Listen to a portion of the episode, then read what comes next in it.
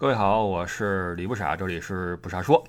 前两天呢，小陈儿给我发了个截图啊，是他自己的群里边下边的朋友说，哎，应该让不傻跟你再做期新节目了啊，好久没听你们聊了。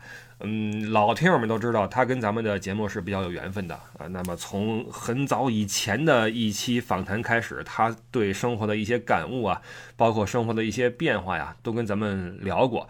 那现在他的生活和事业呀，又发生了大的转变，大家也都看到了。所以理应他应该跟咱们汇报一下，是吧？实际上我早跟他约了啊，呃，但是因为一直碰不上，我没什么去北京的机会。他来成都演出的话，正好我又不在。就一直没能够凑一块儿，那只好再等一等哈。那他跟我说完这事儿之后，我才想起来，哎，今年这个月下其实我一天没看完呢，包括节目也是就说了两集还是几集啊，说后边看完再聊。结果我突然才想起来还没看呢，然后昨晚上才给他补上啊。那就此到了十二月份，我才把《乐队的夏天》这个第三季给他看完了。那其实呃看的时候呢，包括我现在这感觉呀，就是。就是波澜不惊啊！就是不论是这个决赛，还是整个这一季看下来，都比较有波澜不惊的感觉。我估计可能很多人会和我有一样的这种这种感受啊。呃，实际上你说月下它变了吗？我觉得没有太大的变化。很多人会说啊，商业了也好啊，或什么也好，其实我觉得这都不是主要的。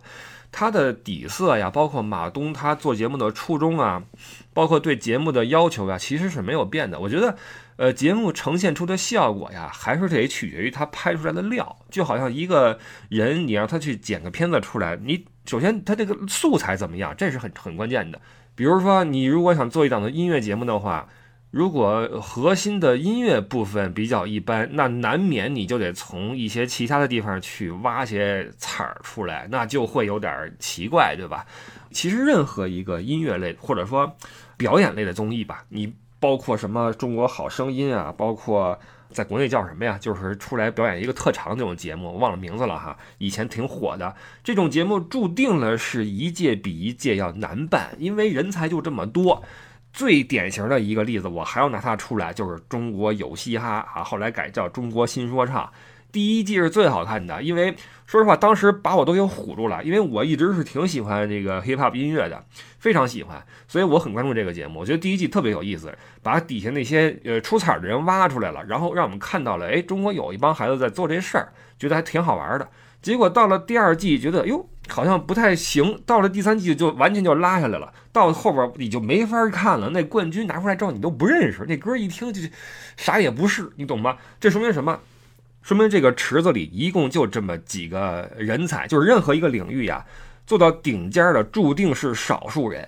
这少数人一起在那闪光过之后，你再往下挖，发现那是真不行。他没出来就是有理由的，你懂我意思吧？就好比一碗粥里边一共就这么几个莲子，对吧？你挖出来之后，剩下都是大米，你你你你怎么办呢？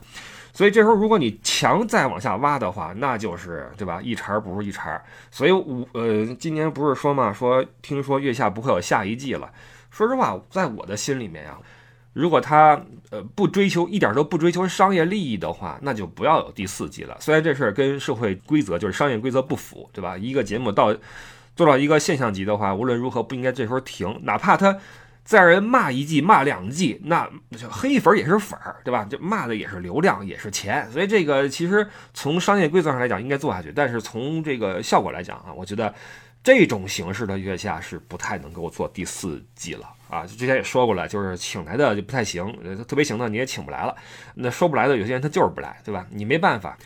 除非啊，就是说我我现在是这样想，我觉得月下可能还会继续，在二零二四年会继续，但是可能会换一个形式。你看对面那个嘻哈不就换了个形式吗？换了个巅峰对决，因为他们也发现了，过了四五季之后，那都啥呀，真的不行，所以搞了一个巅峰对决，就是把过去几季的那些呃 top 几 top 几的挖出来之后，让他们再 PK 几轮啊，深挖点东西出来，再捡点什么对话里边的梗啊，哇啦哇啦的，弄点 beef 呀，就就出来这么一个，就是。呃，从观感上就稍微好一点了啊，所以我觉得明年的月下也许能搞一个这种形式，对吧？把那些过往的那些 top 几都挖出来，一起来玩一玩。但是呢，呃，周云鹏说过一句，说这样的一个弊端是什么呢？就不论是巅峰对决形式，还是说月下这个这个这个节目的出现哈，都会使得乐队呢变成两种，一种是上个月月下的，一种是没上过月下的。就你会发现，但凡你在这个节目里，你能撑到第二轮，那么你的知名度就会有巨大的提升。那显而易见，对你的。商业运作是有好处的，你会能就是在收入上能好很多。大家玩音乐也不能只图情怀，也不能只为了产出，你得吃饭，你得对吧？你得买房买车嘛。所以这也是一个成功的综艺的一个副作用，就是我们说它肯定是利大于弊，但是弊就在这块儿，就是会让很多乐队，它就是因为没有上过这个节目，就导致它可能空有一身武艺，但没人看到。所以如果说有巅峰对决这种形式出现的话，当然是好事儿，对于咱们歌迷来说啊是好事儿。但是如果你是真的歌迷的话，你也一定希望看到更多的新鲜血液出现，这对于我们的。呃，眼界包括对于这个圈子的活力是有好处的。咱们实话实说，或者我实话实说，呃，我觉得其实因为乐队这个东西啊，它比较的独立，它是一个讲沉淀的玩意儿。这就是为什么你看那些成军已久的乐队，他在台上自有自己的一种风范、一种气质，这是在多场的呃巡演中打磨出来的，是在过往的岁月中一起积累出来的。不论是他们呃成员之间的。感觉还是成员跟乐迷之间的感觉，那是你的新乐队所所所学不出来的。所以过去不论是那些你像 Mandarin，或者说一些年轻的乐队，他们虽然说让我们眼前一亮，但是他们成员之间也好，成员跟我们之间也好，完全无法取代像痛痒啊、像新裤子啊出来之后那种范儿，你知道吗？那种范儿是新乐队所学不出来的。我的意思是，乐队是需要积累和沉淀的，对吧？不论是对于作品还是对于你的个人气质，但是呢。我们说厚积薄发，薄发之后，你你理论上就要回去厚积。它不像那种演员这么一个职业，就是其实演员你也不能一直在综艺上晃悠。你看那些综艺的那些，呃，常驻的那几个作品是拿不出来的。真正能一个一个拿奖的那些人，他是平时是不上综艺的。是张译还是？谁哪个不怎么露面人说的？说这玩意儿得有一个神秘感，就是你在综艺上逛了几年之后，大家对你就没有神秘感了，他就觉得你就是这个样子，你演什么东西都不出彩儿了，对吧？我现在很遗憾啊，非常遗憾，我现在看到我特别喜欢的像彭磊啊，或者曾经的五条人啊，我觉得他们也有点被过度消费的感觉，就是就我喜欢他们是喜欢他们那个状态，那种在一个角落做自己事儿的状态，而不是说一定要拎出来让我去看到。就你知道吗？这种这种喜欢，不知道你们能不能理解？就好比好比你喜欢一个姑娘，有些时候我们喜欢一个姑娘，并不一定要跟她怎么样，我们只是单纯的喜欢。哎，这有点有点这话有点表啊，有点表。哎，反正啊，反正就是你看什么披荆斩棘的哥哥也好，乘风破浪的姐姐也好，包括其他好多什么综艺，都会请呃这个月下的人出来去客串，去呃做嘉宾也好，或者演出也好，就觉得。怎么哪儿都是他们，而且，嗯，现在他们出来之后唱的一些呃那些作品吧，我觉得你都听不出来是新歌还是老歌，你觉得都有点一样了，就你觉得好像都那么回事儿，你远不像当时在舞台上他们所散发的那种光彩那么夺目了。呃，如果他们太常出现的话，就会丧失这种神秘感。啊，我之前好像也说过，我对热狗也是这感觉。其实他在我心中一直是特别有意思一个人，特别棒。但是他这儿出现那儿出现，然后跟尤其在那个说唱那个节目里边，跟那帮阿阿猫阿狗们称兄道弟，我觉得这都啥呀？你这个太掉价了，知道吧？对，掉价感就是不要做掉价啊。所以，哎呀，我觉得。两点啊，乐队第一是它有需要沉淀，需要去去积累啊。第二就是月下这个节目会让很多乐队，呃，你说他上不上这个节目？可能他内心不是很喜欢这种这种商业的玩意儿，但是呢，他的功夫又不错，又被人看不到，所以我觉得这是个矛盾吧？啊，这是个矛盾，但是这不影响。月下是个好节目啊，它是一个非常有价值的现象级的存在。我觉得马东在这个节目上居功至伟，非常非常好啊。在决赛的这个结束之后，瓦伊娜里边的一位名字，我这三个人的名字我老混，我记不太上。就是说马东的一个特点就是他像水一样，他水往低处流，但是可以滋养万物。我觉得说的非常对。我觉得我喜欢马东的一点就是他的这种低姿态拿得特别的好。一点都不装，而且大智若愚。对，这是一种大智若愚。呃，这一季啊，这一季我的感受啊，刚才说了一些，就是内心波澜不惊。为什么呢？呃，倒不是说这季没有好乐队，我也有很多自己喜欢的乐队，但是你会发现，呃，这一季的乐队它在输出方面不是很平稳，就是它可能在某些赛制下或者某一个环节上表现非常好，但是它不能够一直保持这个水准。那不论是 Nova Heart 还是呃八仙饭店。包括超级市场，这是我非常喜欢的三个组合，但是我觉得他们都不够能够让你持续的觉得哇都好听都好听，我就是喜欢他们，好像不太有这种底子。它不像之前像新裤子啊，像刺猬，你觉得他们在任何一个场合都就你觉得都不会拉胯，一定能顶上，你懂我意思吧？我觉得这个是这一季月下的一个特点。呃，甚至中间有那么几集，我看的时候都已经有尿点了，就觉得这是啥呀？真的有一些乐队那个歌特别的拉，你就是，其实我觉得创作是一种是一种输出，它是你对这个世界的观察。所以为什么年长的人总是有自己的一点魅力呢？因为他观察的够多，经历够多，他的输出的方式也比较多。呃，这也是为什么我在月下里面最爱看的就是改编赛。一是因为我本来我就爱听各种音乐的那个 remix，我觉得会让人觉得耳目一新。你像以前，当然以前比较土，买一些那种比较糙的 remix，加点鼓点什么的，但其实非常非常土。那月下这块就会比较高级一些，它能够让你看到一个成熟的乐队怎么去处理一个成型的曲子。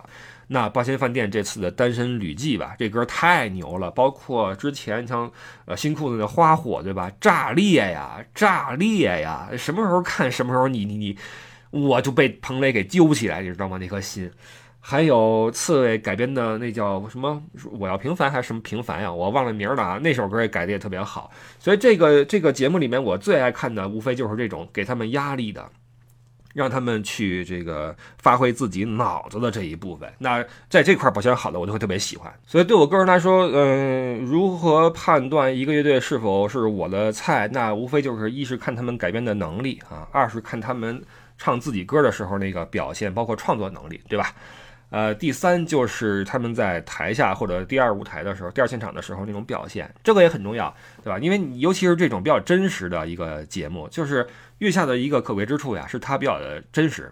当然，这个真实是来自参赛乐队的真实啊。你节目的话，你怎么拍？如果他们跟那儿玩虚的，你也没办法。所以在月下这个综艺里面，我们能看到其他那些虚招的综艺里面没有的一种真诚感。这种真诚感，我觉得是月下这个节目最大的生命力。就是真的，你你你在你想想你在哪个节目里边能看到这么多人，尤其是都这把岁数的人，这么真诚的给你生活、给你创作，这么热爱自己的这种事业，太少了。太少了，你看那些什么哥哥姐姐，包括一些其他的向往的，什么都是虚招的，说句话得得想半天，完了都跟那凹人设，特别讨厌，你知道吗？太恶心了，所以我觉得这种这种真诚的，大家能够直来直往的东西，就说到直来直往，我又要 diss 一下那什么嘻哈什么。第一集还说啊，我们 real，我们 real，后来一看 real 什么呀？有时候你会就是当你被一个人的这个无知蒙蔽了双眼的时候，你会觉得这种无知是一种 real，但你发现他他除了这个他没别的了啊，他不是 real，他就是无知。前两天有句话说特别好，哎，网上有人发帖说，我现在上大专，我想搞说唱音乐。请问有什么建议没有？底下一个回答亮了啊，说完了，呃，学历是你最大的短板，你学历太高了，意思就是说你你一旦但凡你上了大专，你在学历上，在这个头脑上，对于说唱这个行业来说，就会发生不可逆的损害，你知道吗？就你你有文化玩不了这个，但是这是一种肯定是调侃，对吧？肯定是调侃。我相信，呃，这个不论你做什么，文化底蕴是必须的。但是你会发现，这帮孩子们普遍的是以没文化当一种一种 real，就看多。之后你觉得这是啥？这导向就有问题了，你知道吗？所以这个月下这个节目，它的导向也很好，就是它的真诚。而且他比较好的拿出了真诚的人的可爱的一面，因为有些人也很真诚，但他你就你就不喜欢他。你比如说那个呃泰生丁，对吧？泰生丁什么时候都要出来说几句，真的是不招人喜欢。尽管说他的一些呃做法啊不不那个想法我是认同的，他对一些乐队的看法我是认同的，但是这哥们儿那个讲话时候那个状态啊，哎呀真的是啊真的是我非常的不喜欢这个人，但他也很 real 对吧？也很真诚，没有办法啊，这个真诚也不一定就就是通杀的，但是真诚是很可贵的一点啊，这个是我相信很多人看这个节目的一个原因所在吧。那呃，昨儿看了一下决赛啊，有应该有八强是吧？我就挨个说一下八强吧，说几句好吧，就聊聊我的感受，然后我们就当做跟这一年的月下的一个告别，然后我们一起来看看明年这事儿还怎么搞，好吗？其实，呃，参加了这季月下的，我先把那个名单调出来吧，不然我会忘。参加了本季月下的乐队有很多是没有进决赛，但我也很喜欢的。但是我们先把决赛这几个说一说哈。呃，首先我们来聊一下声音玩具吧。声音玩具我说了很多次了，张亚东不是说了吗？张亚东说声音玩具你不听就亏了。然后在他们第一次参加月下被淘汰的时候，也有一个人说，呃，他们的音乐是有点门槛的，就是不是上来就那么的，呃，入入脑、入心、入魂啊，上不是上来那么入脑、入心、入魂，完了得需要你适应一下。包括这一季也是，他们出来之后依旧很顽强的在用一些。不属于自己的大金曲的一些慢歌来强扭台下这些人的听歌习惯，这个蹦跶的习惯。但是这次扭成功了，我还是挺这一点上挺尊敬、挺尊重欧波的啊。欧家园这哥们儿这性格真的有点吓人啊，真的有点吓人，有点这个神经质是吧？但是你知道，很多有才华的人都是这样，他的这个脾气就是就是这样的，可能也自己自己也改不了。他知道自己是什么问题，但也改不了。所以乐队的一个可贵之处就是，它之前我们也说过，它能够容纳任何一种奇葩、一种奇葩出现，对吧？不管你这有多奇怪，只要你有才华，咱们聊得来，就可以一起来搞，对吧？就因为它首先还是一个。追求美好的这么一个一个组织，就是我们首先得玩高兴了，我们要有一个好时光。其次，我们要有一个好音乐，对吧？好时光加好音乐，如果这两个你都做好了的话，那么你离挣钱应该也没有那么的远啊，没有那么的呃难，对吧？所以这个乐队它首先它的成军的过程就是一个追求美好的过程，它不是以最终的利益为导向的，它不像，比如说今天我们说我们去做自媒体吧。然后我们开始分析，分析现在这个人爱看什么，然后什么样的东西有什么样的收视率，然后几点钟播什么会有什么样的效果，然后我们这个有的放矢的去找几个人来，呃，扭腰的扭腰，露屁股露屁股，完了跟这儿犯傻的犯傻，就是我们这样去投放，然后去挣钱，这不是一个追求美好的过程，这是一个追求挣钱的过程。但是挣钱也很美好，对吧？我的意思是，对吧？它的那个初初衷是是完全不一样的，对吧？呃，我说说什么啊？声音玩具。所以这个这个很很很尊敬欧先生啊，他们在成都这么多年，其实我听他们歌真的很久很久了。然后我要一定要再说一次，他们的很多。脍炙人不是也不是脍炙人口，他们确实挺小众的。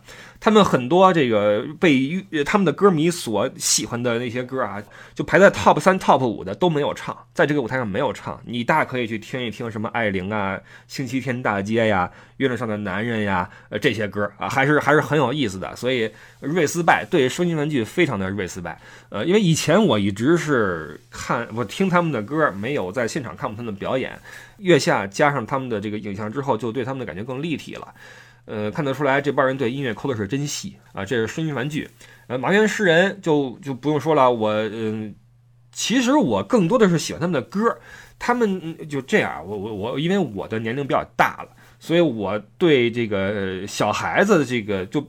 可能这是因为自己心态原因，就对小孩子就有一种疏离感，就觉得他们跟我不是一个世界的。所以当我看到苦果这类孩子的时候，我会觉得哇，这是年轻人，他跟我应该没什么话说。但是我很喜欢他们，也很喜欢他们的歌。呃，实际上我知道他们是通过一些短视频平台，所以这短视频平台也也是也是有一个优点，就是它能够比较快的让你发现一些遗珠，你知道吗？就是很多时候，你像以前我们听音乐都靠什么？靠广播。呃，MTV，MTV 不是谁都拍得起的，请人什么的，请导演弄片子什么就花钱，对吧？你得有什么样一个公司才能给你做这个事儿，这么包装你，那很难的，对吧？所以你看过去那个 MTV 在在那个电视台里边特别少，小朋友们你们都不知道，那我们那小时候看什么什么祝你平安，什么阿莲，什么黄黄沙黄沙满天飞，那歌叫什么呀？反正都是都是这些，就来回来去就放，也就是中国音乐排行榜就就是这么几首歌，没有了，屠洪刚什么的，就就这些，现在不一样了。现在就算你不弄这个，你只要你有演出，哪怕你没演出，你跟家里边自己弹，好听了也能出来，对吧？所以这个现在在这个媒体的矩阵下，自媒体时代就是去中央化啊，去中心化，每个人都可以是一个中心，所以就比较的容易让你起来。我知道麻原诗人是靠短视频平台，一开始觉得这这好奇怪，这什么唱腔，后来觉得很好听，而且他们因为也有年头了嘛，所以。真正这么磨出来的乐队就是有魅力的，就是能够经得住你推敲的，就是他们彼此之间的那个气场是在的。我又要说过去的一些临时拼盘的乐队了，他们是散的，你知道吗？是散的，只只有在那个演奏的时候好像还行，但是一旦下来之后，一面对镜头什么的，就是就就散了啊。然后回春丹，说实话，回春丹呀，我一开始总跟那个新学校废物混，我觉得特别像。包括之前那大波浪，我觉得这三个乐队都，我是不是因为主唱的那个形象呀？尤其是刘欧和大波浪那个那主唱叫什么来着？我觉得那个气质特别像，就是也没什么样儿，但挺可爱的啊，就没什么样儿，然后吊儿郎当的，呃，是独一份儿的一种生活态度，挺朋克，挺挺摇滚的，挺挺没型儿的，当然挺很招人喜欢，我挺喜欢这种人的啊，跟他们做朋友是很好的一个事儿。但是他们的音乐就是我觉得会有点有点类似，就是。呃，你知道作品也是分分方向或者分层次的。我觉得他们的作品的层次有点少，就是都是一个情绪，就是开开心心，然后轻轻松松，对吧？我我觉得，我觉得一个乐队它应该有多层次的歌出来才好。不论你是朋克啊，你是摇滚，你是流行，对吧？你你应该有悲伤向的，有喜悦向的。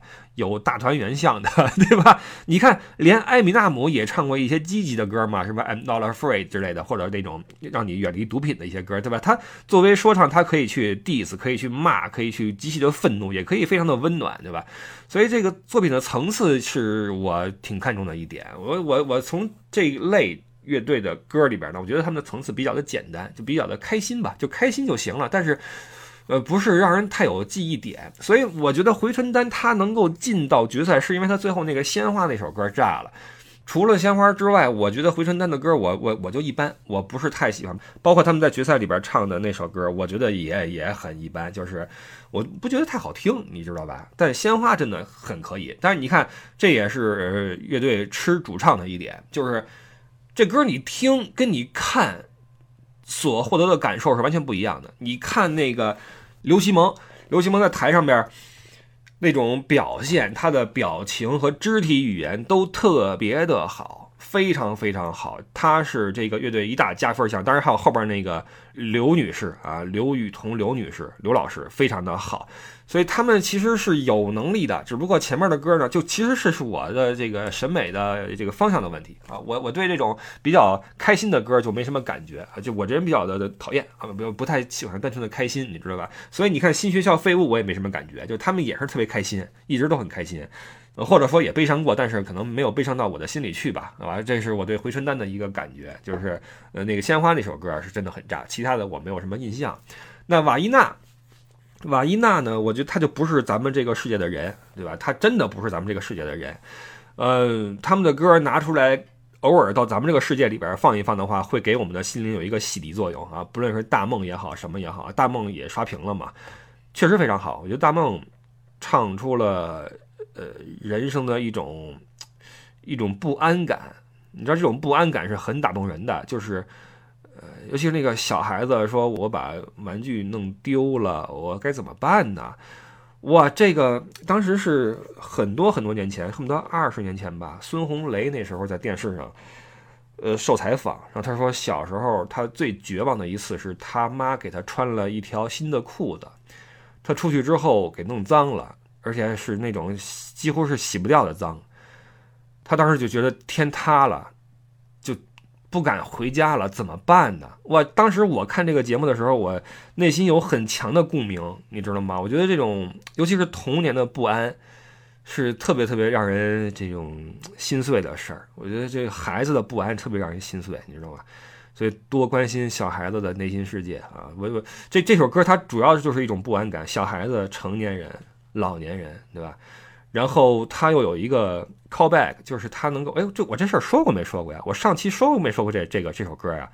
他最后能够让这个老人跟那个小孩子有一个重合，啊，这就成了一个闭环，成了一个循环。我好像说过这事儿似的，我不记得了，好吧，我想起了什么呢？那个 有一个电视剧是柳云龙拍的，柳云龙特别喜欢给自己塑造成那种不食人间烟火的英俊潇洒，然后睿智，然后又内敛，又呃这个被人所爱，然后又不能接受他人所爱的这么一个角色，我觉得非常讨厌，你知道吗？他的一个片儿里边最后的一集就是他所饰演的三个，呃，不是，是他那个角色的三个时间段吧。在一个地方重合，玩了个这种类似于蒙太奇啊这种穿越时空的感觉哈。那瓦伊娜这个大梦就是有一个哎午夜梦回是吧？它能够给你串起来，然后又有了这个文艺片女王叫叫什么来着？任素汐对不对，又有了这个任素汐的一个加持。任素汐她。就是他有一种能力，就是他比较的能够走心，你知道吗？他唱歌，你看他也不是科班出身，所以说真的，这玩意儿你说是不是天分？你一定要承认天分的存在。有些人他练半天，他唱不到你心里去；有些人他一一一张嘴，对吧，就就来了。他整个那个人就是一个一个整体的一个表演，你知道吧？所以任素汐她的出现给这首歌就更加了一个高度。就唱动了很多人的内心，是吧？就是打动人是很关键的。瓦伊娜，你看他，呃，平时他也就是三个人各干各的，然后包括在街上拿个吉他就跟那唱歌，然后穿的极其的朴素，对吧？他们这个朴素的这个这个之朴素呀，都已经让人怀疑是不是刻意为之了，你知道吗？穿个那种解放鞋，穿那种破那种，现在连那个，咱们别这么说啊，这我的意思是连就，哎，你懂我意思吗？就是这。怎么会穿成这个样子呢？可能是他舒服吧，或者怎么样哈。我我宁愿相信他不是刻意为之啊。这三个人，他你从他们的各种表现来看，就是我们也不要，呃，因为一个人有一方面的倾向，就用这种倾向的镜头去要求他。比如说有一个人他比较的慈善，你就用圣母的这种标准去要求他。一旦没有到圣母那个标准，你就嘲笑他，这也不好。比如说一个人是是跑步的，他没有跑到世界第一，你就嘲笑他，这这很不好。这这是一个特别糟糕的一种一种一种品行。呃，我的意思是我们也不要因为他们没有，或者说有一丢丢的这种呃刻意，就你就觉得他们不纯粹、不纯真。我觉得这也也不好。那就能够恬淡虚无到他们这个份上的人也不多了啊，真的不多。我觉得咱也不用拿他当榜样，毕竟说实话，现代社会他几乎不太接纳你成为这样一个人。就说实话，社会也不鼓励你成为这样的一个人。都这么着的话，那 GDP 怎么办呢？对吧？你这太……太闲散了，他们应该叫散人，你知道吗？这太散了，所以这个我觉得他们的歌就是我们这种都市的，在钢筋水泥的禁锢中，在压路机的轰鸣中，是吧？在那个呃键盘的这种嘈杂声音中的一种清流吧，啊，一一一股清风，对吧？呃，隔不几天吹我们一下，让我们的内心有个四五分钟的这种宁静，我觉得这就是他们的。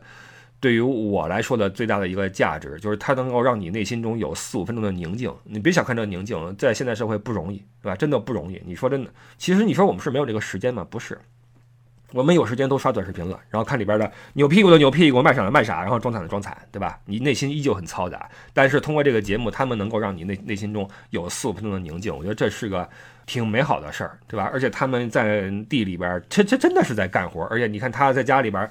弄的那些自制的那些乐器什么的哈，还是还是可以的，不是那种沽名钓誉的假的装出来的那种农民啊，我觉得还是挺挺真诚的。我我挺喜欢瓦伊娜的，只不过他们的歌你也不能一一直一直听，对吧？一直听耽误事儿啊，键盘不敲了，你辞职了是吧？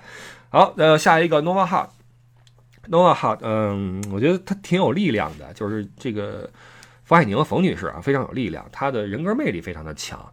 说到这儿，想起来这一季月下，他在后边那个背屏的设计上非常好，呃，能够根据不同的乐队的这种风格和气场，设计出不一样的这种背景的这种动画啊，这这个很厉害啊，这个需要一定的这种导演功底和设计功底，这个是月下很珍贵的一个人文的闪光点，就是在很多其他综艺里面，你你。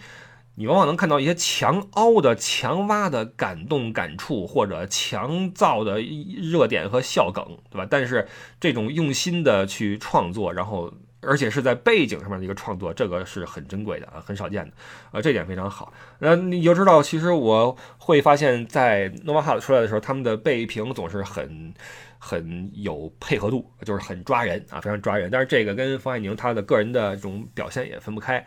呃，很高兴能够看到有这么一个呃比较独立的，然后有自己的清醒的头脑的，然后有创作力的一个女性出现啊，她她很珍贵啊，非常珍贵。他们的歌我不是每个都喜欢，他们就属于那种我曾经让我眼前一亮，但是呢。不是我每个歌都能够跟着听的这么一个乐队啊，但是我很很很，我觉得他们很棒，还特别的好。然后柏林护士，柏林护士这个小伙子挺可爱的，呃，主唱很帅，主唱叫什么来着？我觉得长得有点像那个曾经的严，不是那个韩国那哥们儿，马周街残酷史叫什么来着？全相佑，对，全相宇，全相佑。有点像他，真的很帅。然后那个吉他手老顶，哇，真帅。还有那个旁边一个老笑的一个哥们儿，忘了叫什么了啊？这这仨人给人印象特别深，呃，是个很有意思的一个团体。然后看到了年轻人的朝气，但是我觉得他们的歌，呃，属于那种，就是我们说那个演员有那种特型演员，他们有点那种特型乐队的意思。他们的那个曲风和那个方向比较的独特，比较的那个重啊，比较给劲儿。然后在这个语言的选择上比较单一，对吧？都是唱的英文歌嘛，那就在路上可能会走的窄一些，但是在坚持做，而且能够其实能够有这样的一个成绩，也说明了他们是受人欢迎的，对吧？但是他们的歌我一首都我我我我我是不听的啊，我是不听的，因为融不进去。可能他们也是比较吃现场的吧，我觉得啊，我希望他们以后会特别好，因为这几个小伙子都都挺招人喜欢的哈。然后还剩下两个特别牛的乐队啊，这两个一个是二手玫瑰，一个是安达。我先聊是安达，安达，安达，我觉得他是对我来说啊，他只能给我震撼，不能给我心动，就不能打动我啊，不能让我感动。对对对，他只能让我觉得我这个真厉害，我真猛，我真牛，我这真奇。但是我没有说被打动过。嗯，不论是《孤勇者》，你看《孤勇者》还是唱咱们能够听得懂的词儿，那其他的歌咱们都听不懂。就我就觉得这个挺牛的啊，非常牛。这个他们其实跟这个舞台就不是那么的搭，就是就就换句话说，他们在月下上面，他来和不来，其实我觉得影响不大。尽管说他们也说了哈，来之后被邻居认出来了。其实我之前还截了点图，我今天也忘拿出来了，完全给忘了，因为我。我看见一个统计，就是在节目播出前和播出后，他们各个乐队在平台上面的粉丝的这种涨的程度啊，哪个涨得最多，哪个涨得最少，什么？这其实说明一些问题，我也忘了，算了，就不拿了吧，这个可惜了啊，可惜了，呃，干说吧。我就是觉得安达呢，他们很强，而且他们其实也不需要月下的加持，他们就是来玩的啊！你看那大哥那范儿，大哥那个包括那大姐，我那那范儿对吧？就我唱不唱，我我我唱的话就啊两下完了啊啊个一分钟，你们就享受吧，对吧？我也不用那什么啊，我你们哥几个好了吗？好了，走一下，走，哎，好，完了，就是这么一个感觉啊！所以这非常强悍的一个乐队啊，强悍的一个做着世界音乐的乐队啊，我觉得是民族骄傲。好吧，瑞斯拜啊，瑞斯拜，然后最后一个二手玫瑰，对不起了啊，对不起了，这二手玫瑰啊，就是哎呀，我这个我一直都不太敢说，朋友们，我一直不太敢说，因为我知道他们太火了，而且有太强的这种的来自粉丝的这种拥护啊，我觉得他们是是很吸引人的一个一个组合，我深知他们的这种影响力啊是巨大无比的，只是我不太能，就怎么说呢？我很喜欢这几个的歌啊，呃，蓝姨呀，呃，龙哥呀，对吧？梁龙非常的厉害，非常的有范儿。我觉得活到这个岁数，到这样一个状态呢，真是活透了，特别的通透。然后他们的舞台也是有自己强烈的风格，但是我不太能够 get，你知道吗？就是包括他们跟那个黄龄合作那女神合作赛那个，我有什么什么一个小红一个小绿那个啊，我从头到尾我。就是不明觉厉，你知道吗？他们的歌我一直是不明觉厉，直到决赛那个仙儿，这是呃我比较喜欢的他们的一首歌。就是我这人比较肤浅，确实很肤浅。就是我听这个音乐吧，我觉得，嗯，旋律得有那么几个小节得比较好听，比较的上口也好，比较优美也好，或者比较什么也好啊。就是二手他们的音乐呢，我觉得多数的其实它超出了音乐的范畴。我觉得他们的粉丝应该也不是只是在听他们的音乐了，而是在看一个有点类似于行为艺术啊这种艺术类的演出，对吧？他们在嗯表现一种艺术形式，而不只是音乐，所以他的这种舞台呈现呢就不太好用这种一般的舞台去衡量。好在这个底下的这个歌迷们都不是我这种平庸之辈啊，我这不是说在在反讽啊，我这真的是这个意思。我一直没能 get 到二手的点，这么多年来，包括这一季月下。我从头到尾只有在决赛上他们那个歌。我是喜欢的，啊，其他的歌我都没没有感觉，包括他们的那个妆容啊和那种嗯怎么说演绎啊，我都没有感觉。但是他们在台下，我反而会很喜欢，就是他们那个状态啊，我觉得这老歌特别的棒啊，特别棒。好吧，这就是今年月下的八强。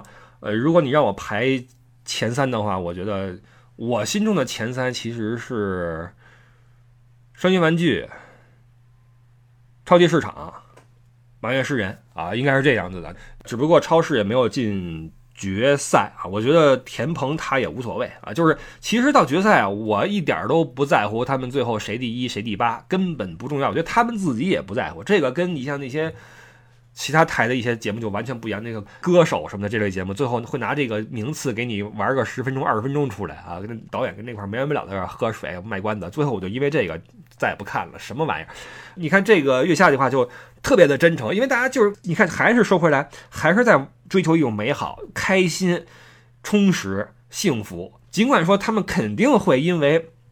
上了这个节目而有更好的票房，这是毫无疑问的。但是在台上边把自己的事儿做好，我觉得这个是最主要一点啊。就这个，所以这个整个的决赛就成了一个一个 party，就是玩儿啊，完全没有了之前的那种说那个紧张啊或者焦虑啊或者怎么样压力啊就没有了啊。那么没有压力的情况下，呃，这个。新玩意儿就少一些，但是呢，和谐东西会多一些，对吧？这就是总决赛的舞台啊！我觉得，我觉得其实也没有那么的吸引人，但是看到这些人能够在演一场的话，还是开心的，对吧？就是还是喜欢这些人的，不论是哪个乐队，我觉得都都都挺好玩的。然后我再看一下这个名单啊，这个名单还有没有哪个乐队他们没有提过或怎么样？嗯。布衣啊，布衣那几个老哥特别好，特别好，有那种浓浓浓的那种牛肉面的味道，那种拉面的味道，对吧？西北的那种豪爽啊，特别的好。Mr. Miss，我再说两句啊，说两句。我之前不是说了吗？我觉得留恋的舞台有种那种歌姬的感觉，有点腻了。那这是在舞台上，但是其实嗯，看下来，我觉得在舞台下的留恋还是很招人喜欢的一个人。这样的人不多。就是在我们前一些年的这种畸形的审美的导向下，会让我们现在会看不到很多就是有才华且真实的人出现。其实也不是说不真实，而是他过于的想要去修饰自己，比如说做个什么微整啊，脸拉一拉呀，下巴垫一垫呀，就当然可能有苦衷，对吧？形象上不是那么的好，但是那你说这一季月下里边的那个所有的女乐手就天生丽质吗？也不是所有的，但人家依旧是很自信，很很很很有光彩，对不对？我的意思是，呃，像像像刘恋呀、高叶呀这样的女孩，我觉得特别招人喜欢，就是当然很美，是是这是。条件啊，这是咱们都是视觉动物，尤其男男性都是视觉动物，呃，很美，然后有才华，又很真实，对吧？一点都不作啊，这个挺难得的。我觉得其实现在这个社会，不论男女，作的人挺多的啊，作的人非常多，特别招人讨厌。所以刘恋，我觉得台下还是挺招人喜欢的。杜凯就更不用说了，一直是挺挺温柔的，挺而且挺有才的一个人。我喜欢这种能踏现在读书的人，这这很厉害。咖喱三千就不聊了吧，咖喱三千因为自己人，我一说的话就有失偏颇，好吧？咖喱三千我们就等着到时候跟小陈聊吧，因为我跟李鹏也好久没见了，好久好久没见了。我上一次见小程也是上一次见李鹏，在北京，而且打了个照面。那天晚上李鹏骑一个那种小小蹦蹦那种呜来了啊，这个大晚上的十一二点了吧，跟街上也没好意思大声说话，因为边上都是居民楼，是吧？也没没怎么聊，我就走了。等下回吧，下回有机会的话找李鹏玩会儿去啊，找小陈再录个节目。火星电台，火星电台，我觉得他们毫无疑问都有很强的音乐造诣，然后在理论的知识上和能力上很扎实。但这就是一个音乐的一个特点，就是不是说你理论上越强，你越能够嗯走红，或者说你能不能成为一个现象级的一个乐队的话。呃，其实有时候挺玄学的。你说这几个人能力上真的是非常非常强，而且那人也挺招人喜欢的，对吧？非常招人喜欢。我觉得可能是因为他们太佛系了，对吧？因为都有自己的事儿，然后也不是指这当饭吃。而且你知道，这有些东西你玩到一个程度之后吧，你的追求和产出就自动有了门槛儿，就你就不是那种素人跟那儿拨两下琴弦，然后拨出来的那种能让素人们有。共鸣的旋律了，你这就是那种专业人士经过理论学习之后播出来的那个音符，就就它自动带一些门槛，我会有这种感觉啊。这是火星电台，我觉得他们就挺好的，但是呢，没有太让我那个走心啊。散人橘子海就不就不提了吧啊，不提了。裁缝铺，裁缝铺也比较另类啊，先不提了。钢心鸟壮，呃，和平饭店，虎啸春，后边都 绝对纯洁，灵魂沙发，军火乐队。这些就都不太能够让我就是有共鸣了，好吧，就对不起了啊，先不提了。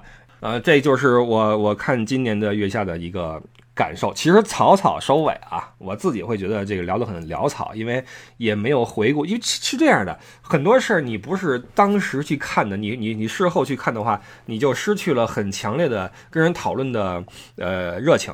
就好比一场球赛一样，呃，你亲眼看了世界杯的直播，你会跟人家一直在聊这个事儿。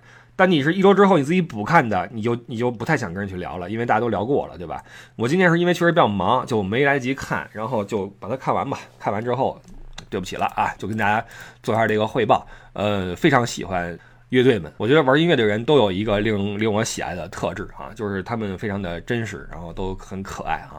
希望还能够经常看到他们。我其实特别大的一个遗憾就是在我。有时间和有能力去看一些独立音乐的演出的时候呢，我人不在国内，就特别的。我现在其实有印象，我在呃买一些，比如说呃伍佰呀、陶喆呀他们的这种磁带的时候，我能够看到啊新裤子的什么的，包括窦唯的呀、呃何勇的呀等等，我印象非常深刻。小时候那个在一个玻璃的柜台里边摆着他们的磁带，中国火之类的。然后我对国内的这些。这些独立音乐关注比较少，就非常的遗憾。这个好在有这样一个节目能够让我补上啊，所以月下这个节目是非常好的节目啊。马东是我非常喜欢的主持人，大张伟也特别好啊，高野也特别好。呃，哦对了，然后还有就是月下我有一个一一些内容我不喜欢是什么呢？就是让后边台上面坐的那一溜他们出来说话。说实话，我觉得那一溜人没有什么那个专业，就有有几个人是真正挺专业的啊。他们可能长期从事跟音乐制作或者宣发或者市场相关的啊这种工作，他们可能做了十年二十年，对流行音乐的发展不不止流行乐了，对音乐的发展，对这个音乐市场的这种把控是有一定自己见解的。他们的这些经验允许他们坐在那块儿，然后投票也好或什么也好。但是其实我觉得他们中的多数人。很多都我觉得都不算是这个领域里边的。你说你你你在某个杂志里边管这个板块，那你这这是我不觉得这是太什么的事儿。我的意思是，很多时候让他们出来说一些带争议的话呢，尽管说有流量方面的积极作用，但是我觉得这个他们中的一些人其实对音乐的这种理解呀，包括这种看法呀，其实朋友们跟咱们是一个水平的。就听听就得了啊，就这这个意思，好吧，就说这么多吧，谢谢各位收听吧，我是李不傻，然后我就要回国了，回国之后去四处走走去，然后再替各位看一看祖国大好河山，到时候我们再做更多的旅游节目，谢谢各位收听，然后我们的行程在哪儿看啊？看我们的公众号不傻说，里面有明年排到了六月份的一个时间表，然后入听友群的话，请加群主艾迪的微信。L E Y O U E D D I E，或者加我的微信不傻微信一。好，各位，我们就下周日早八点见，拜拜。